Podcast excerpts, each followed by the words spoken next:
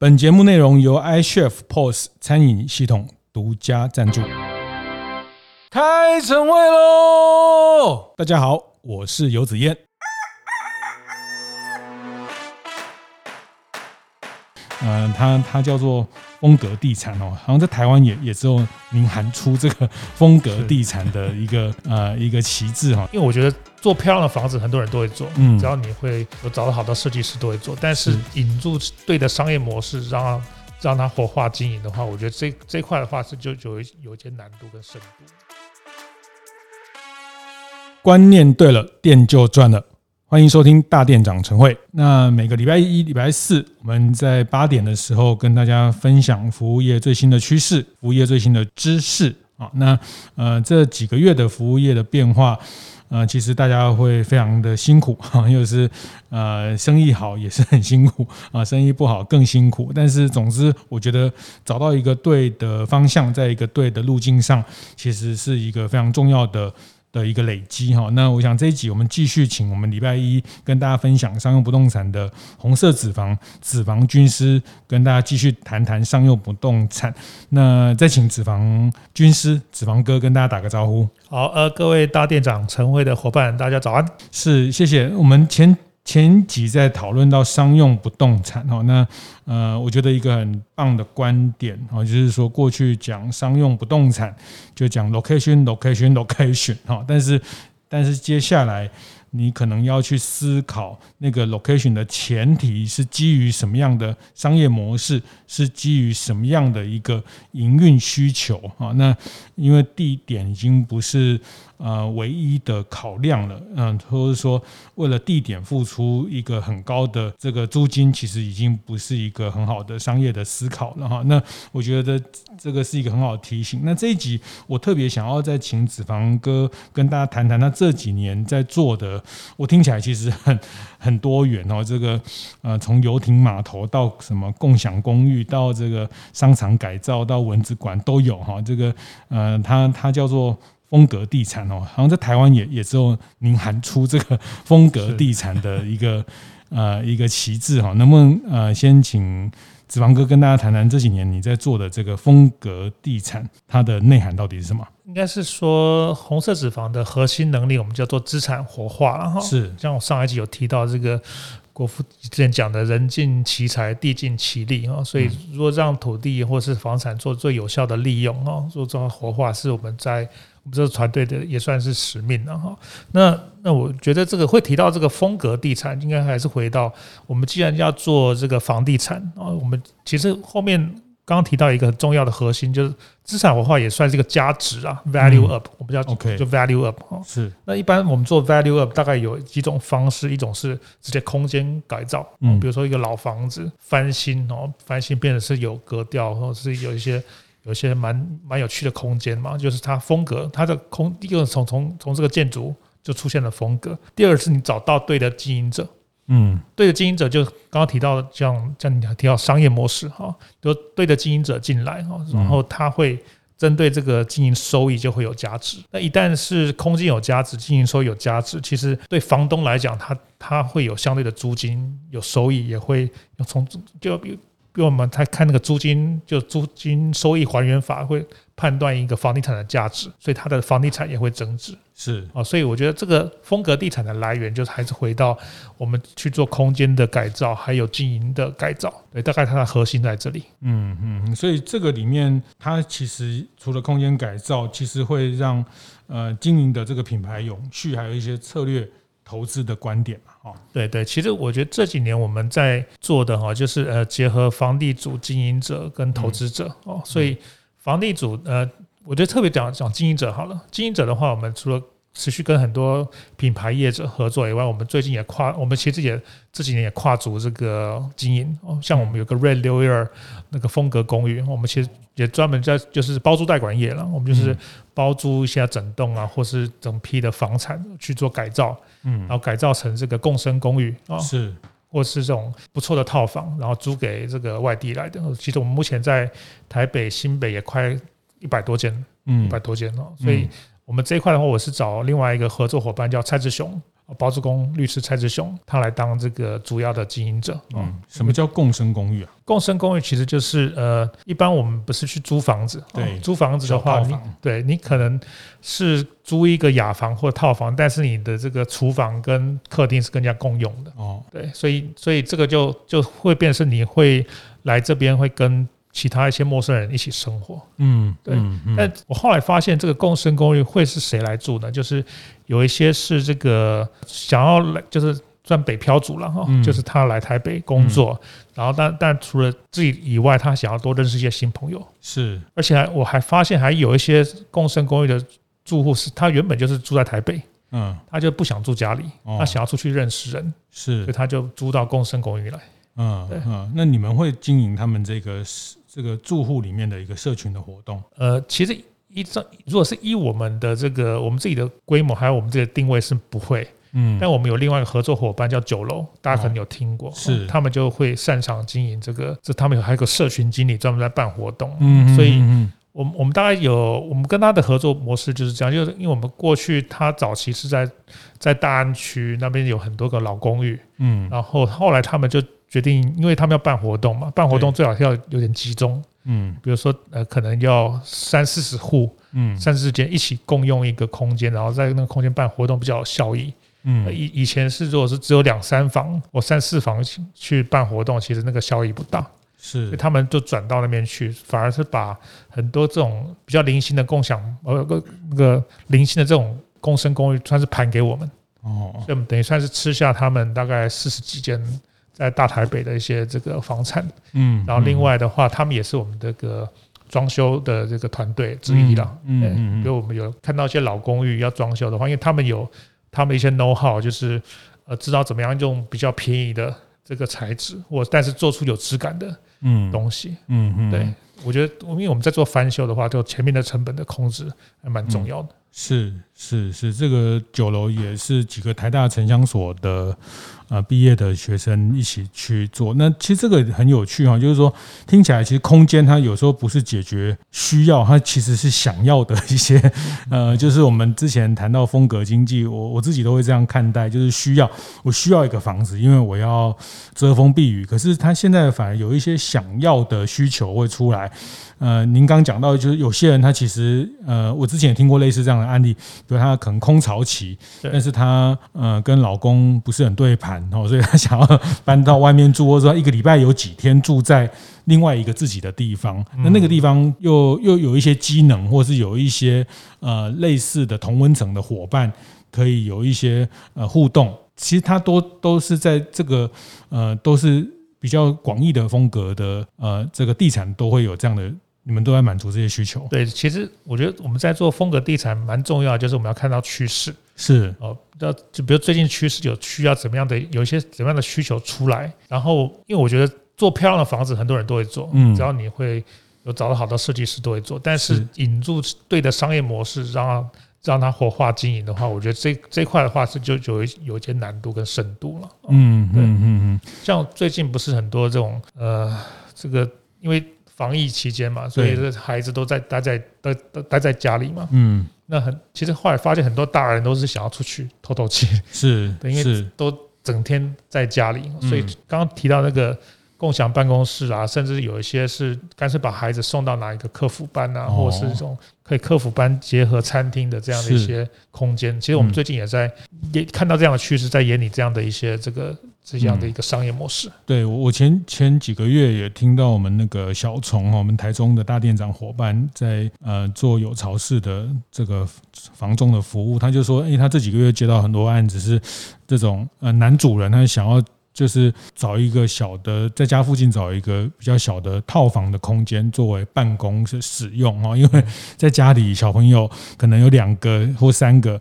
呃，不要讲三个，有两个小朋友，那每个小朋友，呃，这样要做这个线上上课，在那在客厅在。在在书房，其实他呃，爸爸又要办公哈，妈妈又要又要要做什么？其实他彼此干扰，他会影响，都是这个房这个空间的需求，他就变成说，他可能在在附近在自产一个比较可能一房一厅的一个小的空间。但您您刚刚讲到也是，就是说，嗯，他可能不同的像宠物。喜欢养宠物的人，他可能呃，在在也会形成一个共享共住的一个需求出来。对，其实像我们在做这个共生公寓，有也有一个计划叫宠物公寓嘛。哦。因为很多房东他都不太愿意给房客养宠物。嗯。但我们说有一整栋，就是可以让让房客养宠物，其实他们是愿意为这件事情，他可以付高一点，百分之十高百分之十二十的租金是来住。嗯，然后，而且我们那时候我们还在研究过，怎么样的宠物，比如说猫在一起会不会打架？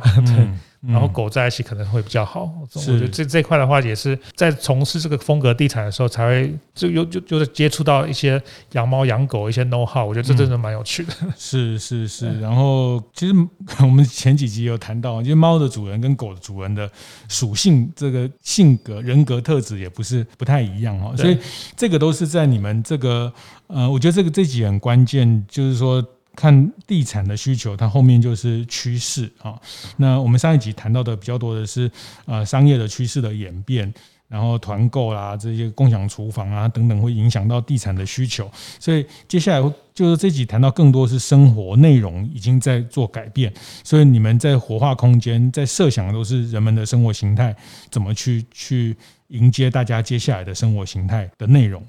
对，其实当初会这样子的出发点是在于因为我们。我觉得不管公部门的案子，或是我们帮这个房东做的案子，他们有时候都会前面花钱改造，花得很开心。嗯，但你会你可以发现，有些改得很漂亮的房子，它可能过了不久就空了。比如说公部，我觉得公部门常常做这种事啊，就是他们。就委外，然后就把一个老房子改得很漂亮，但最后那个经营者怎么，比如说经营了一年又换一个，经营了一年换一个，他们都做不下去，嗯，就是因为他们当初的定位错误，嗯，或者是他们的这个这空间设计就错了嘛，嗯，所以我我觉得我们在前面在做改造的时候，就要把后面的这个要怎样的商业模式要设想好，是。所以你们接触了这么多风格地产，然后包括说，好像呃最近有启动一个在安平的游艇码头，是不是？哦，那个案子其实我们是帮那个业主被标哈，业主是那个三 D 集团，他们去年拿下那个南仁湖企业哈，然后南仁湖企业就你如果去从高速公路。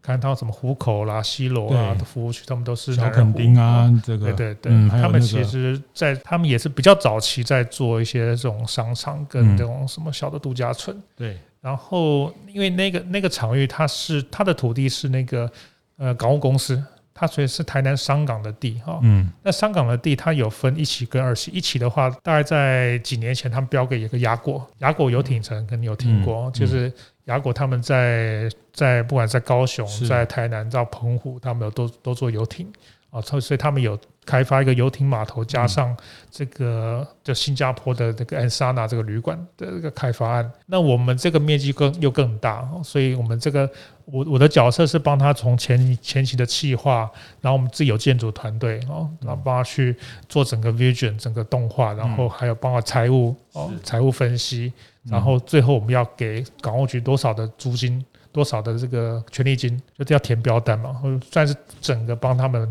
整个标下来。嗯，对，所以这个这里面就会有有有还是有游艇码头，然后会有这个商场影城，然后我刚提到 work 有个叫 vocation 酒店式公寓。哦。啊，它就是又可以因为英南科很多种科技新贵，他可能会想要住在安平这里，嗯，就是比较好的环境，然后就可以。就可以看海，或可以或者玩游艇，然后里面当然也因台南的这个文创的这个特性嘛，就会有一个荷兰城的文创小镇哦，到时候会有可能一两百个摊位，也也一两一两间小店面，嗯，打造像是像博尔的这种，就是概念，就是很多文创文青进驻啊，嗯，但还是回到南仁湖，它其实他们有一个最核心的产业，其实是那个垦丁的海生馆，对。垦丁海生馆，所以他们对于这个海洋哦，海生馆、水族馆的经营，他们算是国内算是第一把交椅哦。所以我们蛮有，就回到我刚刚风格地产，我们其实把海洋很多元素放到影城，放到旅馆。嗯，他们那时候还做海生馆的夜宿的活动。对对对 对，这个秒杀了很多爸爸妈妈订了很久。对对啊对啊，没错，就是在水族馆里面睡一晚。对，所以我觉得我做这个案子蛮开心的，就是我们。我把很多海洋的这个元素，我都把它放进去，包含他们也是那个三 D 集团，也是那个台南一个府城客运的一个股大股东嘛，所以可能也会有什么鸭子船啊，那种这种这种这些配套的措施，甚至像乖乖，他们也是拿下乖乖的这个 IP，好像是二代的经营者也在参与了嘛，哈，对对对对对，所以其实这个就我们把很多这种从风格的元素都放进去，嗯，然后我们下一步的话也是在做他们的招这个整个专案管理跟招商引资的一些这些顾问啊，是，其实应该不用了，他们就做招商嘛，就是可能有些国国际品牌或好的那个。好的，这个商场就进来，嗯，要帮他们去一起来做共同的开发。对，是是。其实刚从共享公寓、共生公寓谈到游艇码头的等等的这个计划，就是说你们最呃从活化资产跟空间运用哦，就是说我觉得呃子房军事这边最可贵，就是说他看到了实体的，嗯、我想很多开店的伙伴也是在实体的这个部分，就是我们如果分线上跟实体，但是说。嗯，我我想问的是说，你们看到实体的这个商业的接下来的趋势，或者说你们看到实体商业它现在最核心的价值是什么？节目进行到这里，我们稍微休息，趁这个机会分享一下我们节目合作伙伴 iCHEF 的相关讯息。从七月底开始，iCHEF 举办了一系列餐厅防疫再进化的线上对谈分享。邀请到非常多的餐饮业者以及相关从业人员不藏私的分享，在疫情下哪些对于餐饮产业的洞察应对方法。过去几场活动，非常多店家老板参与，气氛非常热络。那接下来在这个礼拜五跟下周还有两场活动，也欢迎大家一起来听听。包括这礼拜五八月二十七号邀请到的主讲人是 Foodie Amber，下一场一起参与进来的还有卷尾家，超级有名的一个冰淇淋品牌来参与对谈。有兴趣的大店长伙伴千万别错过哦！更多详细活动资讯，请参考 iCHEF 的粉丝专业。商业的接下来的趋势，或者说你们看到实体商业它现在最核心的价值是什么？嗯，其实回到那个。刚提到很多实体商业，我们可能过去都要在很，比如说很贵的店面、很贵的商圈来执行。嗯，其实因为现在疫情的这样的洗礼，而且是线上线下的一个一个整个整个革命啊，所以其实会发现有一些你的商业行为不见得要去去租那种很贵的店面。是，像像其实我们那时候会接触到这一块的。的主要原因就是，比如我们拿到一块，比如说呃农地啊，或者是农拿到一块是很漂亮的地，但是他不晓得怎么用，嗯，那其实很便宜，成本很便宜啊，甚至是这个什么，我们前最近还去接触到那种原民会原原原住民的那个原住民保留地哦，我们怎么样去结合地方创生呢？就是说，哎，我们要做这样产业进去，哦，这样带大家去带大家。对，欸、真的，我们上次原住民有工作。对，这个我上次去台东，他们有这种猎猎人学校哦，那他们那个很专业哦，不是带你去，好像只是参加什么大地游戏，他们真的是他们的这个呃猎人的有专业的猎人哦，那他会带你去听呃学习怎么去听风的声音，对，等等这些。对，所以就是他们有他们的一个 know how，然后我们怎样用类似这个 glamping 哦，glamping 就是那个。那个奢华露营哦，然后我们还去研究一段露营车，露营车也好分这个有租有有卫浴的没卫没卫浴的，它那个成本不一样，那我对外的经营的价格也不一样，所以我们现在又又把 glamping 啊这一块怎么样去结合地方创生哈的一个这个去做一个结合。那甚至我我像我有另外一个身份是那个台北社企扶轮社的社长。我们社企扶轮社其实就是还蛮多这个在支持这个社会创新的这种社会企业，嗯，然后我们要结合这个扶轮的一些资本资源，然后去 support 它。所以我们如果他们其实都还蛮需要一些好的计划，地方创生的计划，或是有一些这种资产活化的计划，让他们这些扶轮社的一些资源，他们就可以去 support，他们可以去做一些。应对应了，我觉得这个是蛮好的。所以这种空间的策展的能力就要很强啊，就是怎么样让大家创造体验的那种呃价值，其实就变成现在它跟过去您讲，就是说过去可能呃一定要在信义区的百货公司的这些呃才能去去得到一些体验的呃，因为精品百货等等，但是现在因为呃人们的体验的需求它还是存在，但是它会。改变会移动到不同的更多元的场域里面。对，而且每因为每个场域都有它的成本哦，所以如果如果能够在一个低成本的场域，然后创造出高高的高的效益，我们讲平效，嗯，的话，其实就是对投资人最好的一个回报。是是是，所以这个是呃，您还还有没有更多例子？我觉得这个也可以让大家激荡哦，因为我知道很多呃开店的服务业朋友，他可能呃有些朋友他们手上也有一些资产哦，那他们也想嗯、呃、想要去活化，或者是嗯、当然最快就是把他的。呃，交给你们来营运，或是 呃，其实我我也听到很多这个地产的老板也常常跟我说，他们那边有很多的闲置的店面哦，因为过去真的是有一点不太一样，因为十年前、二十年前，只要是店面都是金店面，但现在有时候一排店面，它反而就是变。变蚊子馆，或者是说变养蚊子的空间，那就是这些比较呃，像一些旧的城区哈，我觉得也是大家会关注。比如说我们从呃在台中的这个火车站的旧城区哈，那当然这个有很多是公共政策的问题，但是就是说这些旧的空间的活化，你你在这边的经验，你觉得它能去创造的价值其实是很有潜力的。对，其实像我们自己有一个。欧马风格地产笔记的一个 YouTube 的频道哈，因为我另外一个同事他也常去看一些很多案例或者分享我们在做的。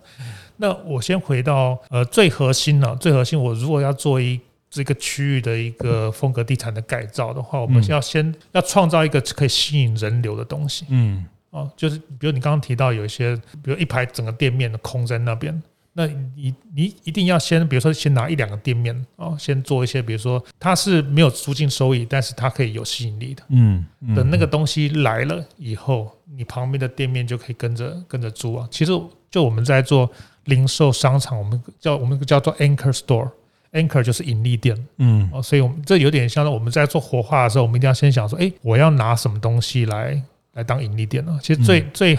最明显的叫成品嘛，成品书店是不赚钱的，是，但它是个盈利店，因为很多人要去成品书店看书，所以成品是靠书店旁边那些店面，那他就把那些摊商摊摊位出租嘛，嗯，他的赚钱的模式是这样了，嗯，对，所以所以一般我们会在看一个，如果新案子来，我们要先找到，哎，那第一个房东他愿意去，要先去做这样的一个。commitment 就是我我今天我先把这块这个场域就是让你去做有盈利的东西，有吸引力的东西。是，然后等人来以后，我才从后面的后面的一些分租啦、租金收益去去赚取我可能要的报酬。大部分都会直接就租给便利商店。但如果你租给便利商店的话，就就不怎么样了。不怎么样，对，对，因为它不特不不不独特。对，所以有时候我们碰到的那个业主啦，或者是愿意出钱的房东，也是也是要被教育哦。因为我们有有太多的这个，比如说有找我们来的一些客户啦，或者房东啦，那我们说你可能要先做点投资，去改一些什么东西，后面才会才会有一些回报。那有些是。就想说当房东，就是他可能还活在过去的光荣，对，嗯嗯、过去的满足实习他是怎样的，他什么都没有做，然后就可以怎样，嗯，那那我们就得要去说服他，或者是那可能就不是一个好的合作对象，嗯嗯，所以所以我觉得这个能够接受风格地产，而且是要看得懂的，我觉得这块的话，有时候像有些建商的一代不懂，但是二代他们知道，哎，看到国外的一些趋势，或者是他们有。有有比较看见多识广的话，他们就可以懂这个东西。嗯嗯对嗯嗯，所以呃，这个已经不是说有店面就一定租得出去了哈，就是说空有空间，因为呃整整体来说，空间是供过于求。对，而且我觉得空间是要创造特性。嗯，我我觉得不管是店面也好，比如说我我刚刚讲有另还有另外一个旅馆。哦，我讲旅馆。对，现在旅馆也是一个灾难，这个这个这个呃灾难的产业。对啊，对啊，但是旅馆反而现在是市区的旅馆很惨，市区的旅馆它要么做做防疫旅馆，是，要么可能有些还去改变成是一个小的工作室，就是让你可以去独立去办公的那种。但是如果郊区的旅馆，有些是如果是你你有特色了，这大概现在其实六日都满的。因为很多很多大家疫情在在家，然后又不能出国，就是反而国旅哈国国旅大大行了，嗯，而而且还有一些什么露营区啊，露营区因为它是比较空旷了，那个半户外的哈露营区露营车，其实这个都还蛮还蛮受欢迎的，所以所以为什么我会其实这这一年我也在研究 glamping 哦奢华露营这件事情，其实这这个东西也是之前那个秦美学的这个在在香格里拉。对，嗯，其实奢华露营的话，就还是因为你你要做漂亮的这个帐篷啦，或什么，其实很多人都会做，或是会去买露营车。但是我觉得重点还是内容，是要有好的老师，要有好的教练，好的一些。做现场策展的人哦，去让人家去愿意去花钱去去度假三天两夜，我觉得这个这个其实还是要找到对的经营者。嗯嗯，所以我我觉得是个体验嘛哈。对，所以我觉得风格地产这件事情的话，它绝对不是一个人就可以做的，它一定是。所以是为什么我要常常去认识很多新的经营者、新的业者。像有些朋友都会，哎，哪个哪个人做 glamping 很厉害，哪个人做市集很厉害，哪些人做做什么什么什么产业很厉害的，都会认识。因为其实他们也想展店，嗯，然后他们想展店，他们想要找找好的物件。然后我这边也有一些好的这个，有一些这个房东，他们或是手下很多资产，他就想要火化嘛，是。然后就是我们其实蛮蛮大的工作，就是在做这个媒合谈条件，然后怎么样把大家凑在一起。嗯，然后甚至有一些资金投资的机会，对，嗯嗯，所以我觉得，我觉得这个风格地产的整个形成，就是真的是要靠，比如这三个 party 的不同的不同的团团队去组成。是，所以那个风格地产，它后面也带出的，或者是它，呃，它呈现的就是一个风格商业的这个这个时代已经很明确了嘛。对，而且我我其实想要打造是风格城市啊，因为我。我可能比如说建筑背景会比较多点浪漫，就是我们要走的是 city。比如说我可能打造一个整个街区，我打造换一个这个这个整个居住的环境呢，就是因为这个某个某个店在那边，慢慢整个街就这样子，这个整个街都改变了以后，我这边推的住宅或是一些相相关的一些这种产品，都有它一定的一些风格跟调性，都吸引到一定的人。嗯嗯嗯嗯，所以你最想改造哪一个地方？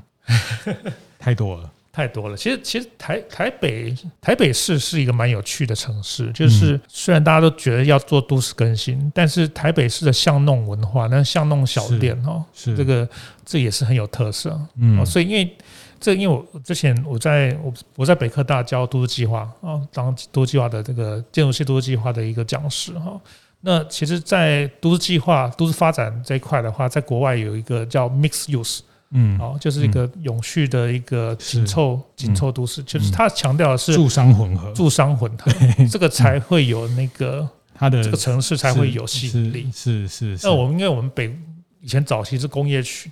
美国那一套了，对，美国那一套就是住宅就住宅，工业就工业，然后就开车四十分钟去上班，然后这个商业区。但是后来大家发现，其实住商的混合才是一个让整个有整个城市整个社区比较有。这个街区比较有机的去去经营的方式，对，没错。嗯、所以其实我们在做这个风格地产的资产活化，有时候第一个碰到的问题都是那个法规的问题。嗯、对，举例就像我们之前在做一些台大的老房子哈，那个其实台大很多这种日式老房子。你做咖啡店或做一些怎么做一些餐饮是最最合适的，但那个就碰到像什么，像我们有个泰顺街的房子，泰顺街的房子，它就是碰到那个六米巷住宅区六米巷，其实依法来讲它是不能做餐饮的，所以就就之前师大夜市就是因为那个六米巷的那个那个事情就被灭掉了嘛。嗯，那其实我觉得像有一些这个呃好的好的这种空间，但是你不能做餐饮，或是你应该限制了它的使用。反而它是它得要找到一些新的出路，是，就这也是我们在做风格地产，特别是我们又拿投资人的钱来做做投资的时候，一定要碰到要解决的问题。嗯，不过我听到这里，我就是很明确的，我觉得，当然，我觉得子房老师哈，子房军师也是一个对于实体商业的。这个基本教义派哈，就是说，你觉得实体商业，毕竟空间它是一个容器，它还是要人们还是要透过实体的体验去创造一些经验，创造一些幸福感。对，就这件事情，你还是觉得你你。是作为一个建筑者，作为一个呃城市企划的角色，你觉得这是他去你想要去去捍捍卫跟彰显的价值。然后那，但我觉得听到这里，就是说实体商业其实大家也不用过度悲观，但是他乐观的理由你要很明确，它是一定要建立在某一些风格跟一些。呃，这个所谓风格，就是某一些个性跟特色的呃上面哈，比如回头来讲，比如说呃，为什么呃，比如大家对开店的人或者经营者来说最关心，比如商圈哈，就是说士林夜市大概就呃，比如说士林夜市永康商圈、宁夏夜市，其实每个商圈它的呃西门町呃商圈的特色如果够鲜明，它其实也就是一种风格的街区的概念嘛。对，但如果回到是。店面哈，店面品牌哈，像我我就讲一个例子好了，像我去年我做一个蛮有趣的顾问栏，那个委托我的他是个电商，他原本是在做这个这个精油啦，这些这些天然萃取的这些那个美那个保养产品，他其实在线上就算做的蛮有名的，是，但他们想要做一个线下的店。他反而，我们我们后来就是讨论讨论，选到找桃园的复兴乡。哦，我们去做了一个类似整个精油的这个学院呢，就是说他们我们把一个。一个原住民保留地的一一栋老房子，然后改成是到时候他他的那个学员或者是粉丝啊，或者是顾客可以去那边上课体验，哦，然后做 SPA 或什么的。已经开了吗？现在正在正在正在改。听到复兴乡就很想去。那你如果跟我说他开在东区，我就觉得哦，那 哎，就是说。对、嗯、对，所以就是你如果是在一个很自然的大环境里面，然后就是你跟你的品牌的调性，跟你品牌的价值主张是一致的话，对，你就不见得要设在这个商圈里面了。嗯，你反而是变成一个目标目标型的消费的点，大家就是真你的粉丝就真的就跟着你走。嗯嗯嗯嗯，所以那个后面还是我们第一集也谈到的目标型的消费，在这个呃线上之后，其实大家越来越清楚它的目标型的消费。呃，所以呃，就最后一个问题就是。说，如果现在大家还是这些传统的商圈，要怎么去看待，或者说他怎么去判断？比如说，比如说，好，我们就讲士林夜市这个，你觉得他，呃，就算他观光客回来，我你就你觉得他他能再拉回来的关键会是什么？我我觉得。台湾的几个夜市一定要找到一些是大家非去那边不可的，比如说某个夜市限定，像我们去日本对不对？某个区域限定的产品嘛。嗯，那你如果是去这个夜市，也可以吃到都可以未解的粉圆，什么什么粉圆都到处可以吃，然后或者是你的那个要有什么东西是你到那边那个夜市一定要吃的，或者是他就只在这边展开店。那我我觉得这。也是整个整个市场了，整个市场的这个经营者了。其实我觉得现在市场甚至有一个有一个新的产业叫市集的那个市集的这个策展嘛。嗯，对啊，像台中的吴吴宗颖啊，他们他们在做绿美对绿美秋啦，或者是小蜗牛啦，对啊，是他们嗯高雄有去市集啊，几个 Daniel 他们对对对，我我觉得这个其实都是，我觉得他们在做这一块就会蛮好，他们会找到一个调性，所以。一种是比较临时性的事情，另外一种你如果是变成一个常态性的、常态性的事情的话，我觉得也要跟着他们去取取经了。你要有一个完整的调性去发展你的这个夜市。嗯，对嗯，所以市林夜市不好救。我，我，我 觉得。应该是说，像像我很早期哈，我我很早期，我曾经做过经济部，我不知道经济部有一个商圈再造计划，是是是。那时候我们也是顾问公司的角度，后来去做了两年，发现哦，你如果土地都一个店家都是私有的哈，就算你有一个很好的 idea，OK，最后其实每个店家他不配合就是不配合，嗯，或者是他有可能有自己的私心，对，对，所以其实那时候印象很深刻，那个早期那个经济部那个。那个商圈再造，最后都变成什么招牌统一，嗯，花钱去做那些很无聊的东西，然后钱没了，其实那个商圈就死掉。嗯，所以后来我会为什么会觉得，有时候你一个统一的这个产权，比如说商场哦，它可以整个调性都一起搞，或者是你如果这边所有的那个房东或者是这个店家，它是有一致性的，嗯，这个一个理念，嗯。比较可以去做商圈的经营，是是，其实我们也看到，比如像宁夏夜市啊，因为他们有几个呃在地的一个总干事，或者是呃永康商圈过去也有一些比较呃能去串联店家的那个那个自治会的角色，都相形关键啊，所以呃，我觉得听到这边，我想还是。回馈到给大家开店选址，或者是说在思考商圈的价值。刚刚讲到一个东西，限定这件事情，其实它它你回到风格，回到呃，我们不要讲那么文青的话哈，就是说。呃，就是目的性的消费这件事情是很明确，然后就是接下来的时代那个目的性的消费，呃，就像那个我每次都讲那个嘉义的林聪明杀过鱼头，是 也是我们大店长的伙伴佳慧。那有一次我就跟聪明爸就说，他们就是紧守在嘉义开店哦，那他他那做他可以做线上，你可以在宅急便买到，你可以在线上去订购到。那我就问他爸爸说，啊，为什么那个？因为他们太多人去跟他们招商了啊，什么三井啊，什么 所有你听过的百货都去跟他们问了。那我就问那个聪明爸，就说：“哎呀，你们这么多人来招商，人家都说不用租金，他说不要，我才不要去。”我说：“为什么？”他说：“他 他就跟我讲一个，您您刚刚讲那个限定那个理由，他就说，他就说为什么我们去日本吃东西？”买东西他都北海道限定，哦，他都什么京都限定，我就是要做嘉义限定，哈，不然他觉得你就要就来嘉义吃，哈，他就是我说，所以我觉得他就是有他们的观点，他们的经营的思考，就是他做嘉义限定，嗯。啊，所以他他他那个他说，因为他们去日本旅游啊，去日本看呢，都很多都是北海道限定啊，什么啊，他都觉得哦，那就操谱也好，就是说为什么一定要非得到他就是，但是不管，就是说，所以你。你会看到更成熟的商业社会，他们就是会走这种很限定的。这这也是因为供供过于求的时代，就是人们还是想要 想要，但是你他需要的东西其实很容易被满足啊。但是他因为限定，因为想要，因为限量是残酷的，所以